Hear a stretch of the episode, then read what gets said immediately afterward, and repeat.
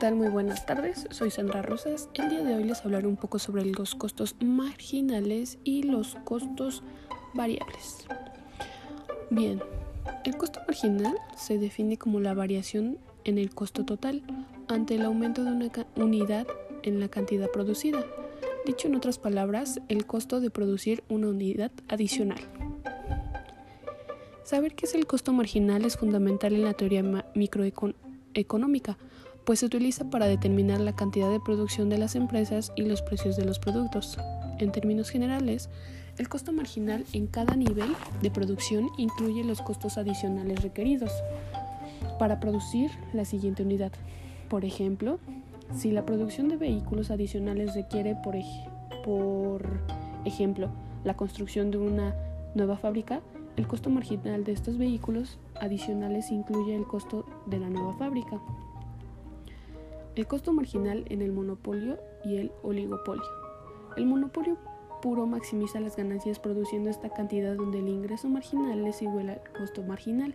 Sin embargo, es mucho más difícil para un oligopolio determinar a qué salida puede maximizar sus ganancias. Hay dos razones principales para esto. La interdependencia de las empresas del oligopolio y su diversidad, especialmente en términos de índices de concentración, algunos oligopolios tienen una relación de concentración muy alta, lo que les permite actuar, más como un monopolio, mientras que otras industrias tienen una relación de concentración mucho más baja. Esto hace que sea más difícil determinar la mejor estrategia de fijación de precios, ya que el número de posibles respuestas de los competidores es aumentado.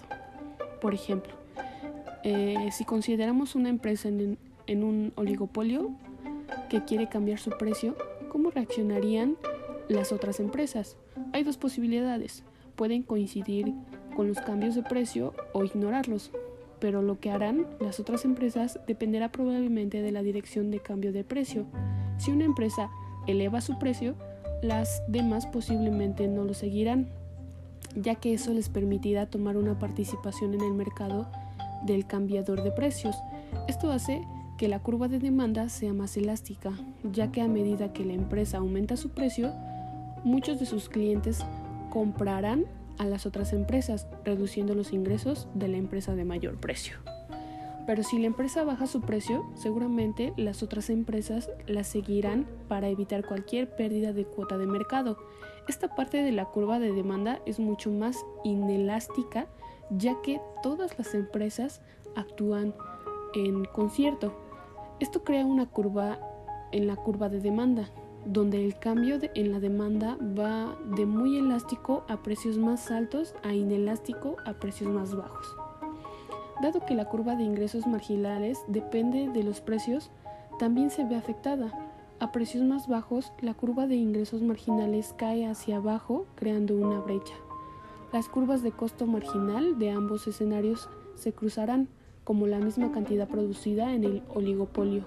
Por lo tanto, no hay cambio en la cantidad producida a medida que bajan los precios, siempre y cuando el cambio en el costo marginal esté dentro de la brecha marginal de los ingresos. Eh, la curva de demanda explica por qué las empresas en un oligopolio resisten los cambios en el precio. Si uno de ellos eleva el precio, perderá participación en el mercado frente a las demás si baja su precio, entonces las otras empresas igualarán el precio más bajo, haciendo que todas las empresas obtengan menos ganancias. Si bien este modelo teórico explica por qué los oligopolios mantienen los precios, no ayuda a entender cómo se tasaron inicialmente los productos. La otra cosa que no explica es cuando la economía cambia significativamente, especialmente cuando hay una alta inflación. Entonces las empresas de un oligopolio cambian los precios con frecuencia. En algunos casos, las empresas también pueden participar en la guerra de precios, donde cada empresa eh, cobra un precio más bajo con éxito para ganar cuota de mercado. ¿Cómo podemos calcular este costo marginal? Su fórmula, matemáticamente, la función del costo marginal es representada con letras de CM y se expresa como la derivada de la función del costo total representado con CT con respecto a la cantidad es representada con una Q. Eh, su fórmula quedaría de la siguiente manera. Costo marginal es igual al costo total entre la cantidad. La curva que representa la evolución del costo marginal tiene forma de parábola cóncava, debido a que la ley de rendimientos decrecientes en el punto mínimo de dicha curva se encuentra el número de bienes a producir para que los costos en beneficio de la empresa sean mínimos. En dicha curva, el punto de corte con la curva de costos medios nos determinará el óptimo de producción, punto a partir del cual se obtiene mayor producción más beneficio en común. Abarcando lo que son los costos variables, estos son definidos como aquellos costos que pueden variar dependiendo de la cantidad de bienes o servicios que una empresa produce. Esto significa que cuantos más bienes se producen, mayores serán los costos variables. Todo varía según la cantidad de unidades producidas. Un ejemplo podría ser, a mayor número de pedidos, mayor cantidad de empaques para envolverlos. Entre las características que tenemos de los costos variables se encuentra lo que son eh, que pueden controlarse a corto plazo, no son dependientes del tiempo, son proporcionales a la actividad de la empresa y son regulados por la gerencia de la empresa. Los costos variables también se pueden clasificar de diferentes formas. El costo variable proporcional, estos son estrictamente lineales a la actividad de la empresa y varían según el volumen de producción. También tenemos lo que es el costo variable progresivo, estos varían según lo producivo. Por ejemplo, cuantas más horas se lleve un producto en estar listo, más se le pagará a los empleados por este tiempo. El costo variable regresivo son costos que dependen del nivel de producción. Por ejemplo, cuanta más demanda, menor costo. También existen los costos variables totales. Este costo variable total es la suma de todos los costos marginales resultante de la producción de una unidad adicional del bien por unidades producidas. Así, los costos fijos y los costos variables forman el costo variable total. Los costos variables totales incurren estrictamente en los costos requeridos para una producción y según su nivel. Por eso son muy importantes para la contabilidad de una empresa y para tomar decisiones financieras más adecuadas. Para calcular el costo variable total se parte de los costos variables unitarios y se aplica a la cantidad de unidades objeto del análisis. Su fórmula es la siguiente. El costo variable total es igual a costo fijo entre costo variable. También tenemos lo que son los costos variables unitarios. Este costo variable unitario es aquel que se asigna a una unidad de producto fabricado o vendido. Esto puede expresarse en diversas unidades, por ejemplo, kilogramo, metro, minutos, etc. Para calcularlo se dividen los costos variables entre el número de unidades producidas. Eso es lo que vendría siendo su fórmula. Recuerden, costo variable unitario es igual a costos variables entre el número de unidades producidas. Las principales diferencias entre los costos fijos y los variables serían que los costos fijos son aquellos que siempre tendrás que pagar, sin importar el nivel de producción que tengas. Por ejemplo, los servicios de luz y agua o la renta de tu establecimiento. Los costos variables, en cambio, pueden, variar de acuerdo con tu producción. Los costos fijos no dependen del volumen de producción, ni cambian en función de esto contrario a los costos variables en lo que a mayor producción, mayor costo. Los costos fijos son regulares y se establecen en el determinado tiempo. Los costos variables son irregulares, ya que solo se pagan cuando se generan.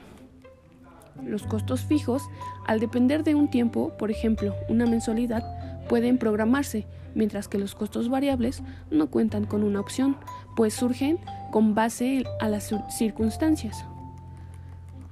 Los costos variables se pueden calcular eh, como, los, como los siguientes pasos. Tenemos que clasificar los costos fijos o variables.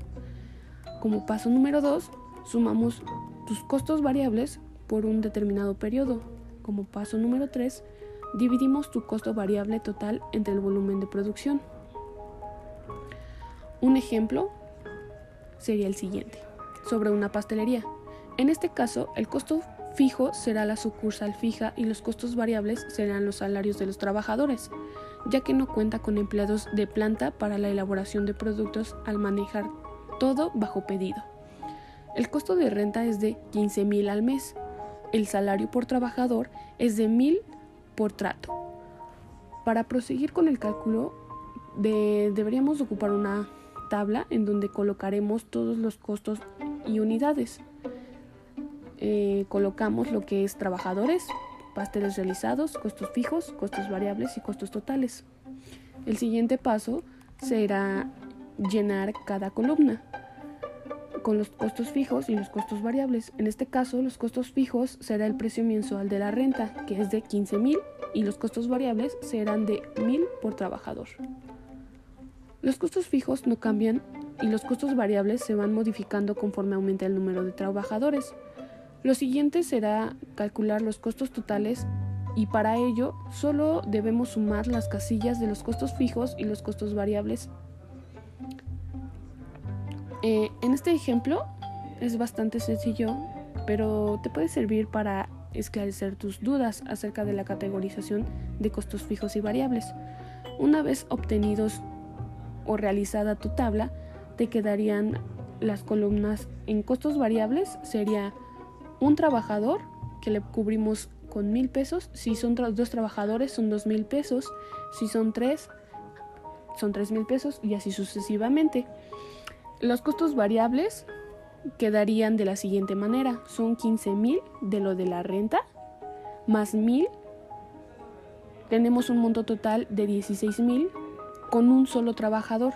En este caso, si utilizamos 5 trabajadores, tendríamos un costo variable de la renta fija, que es el costo de 15 mil, más los 5 mil pesos del salario, que son los costos variables, que nos equivaldría a los 20 mil.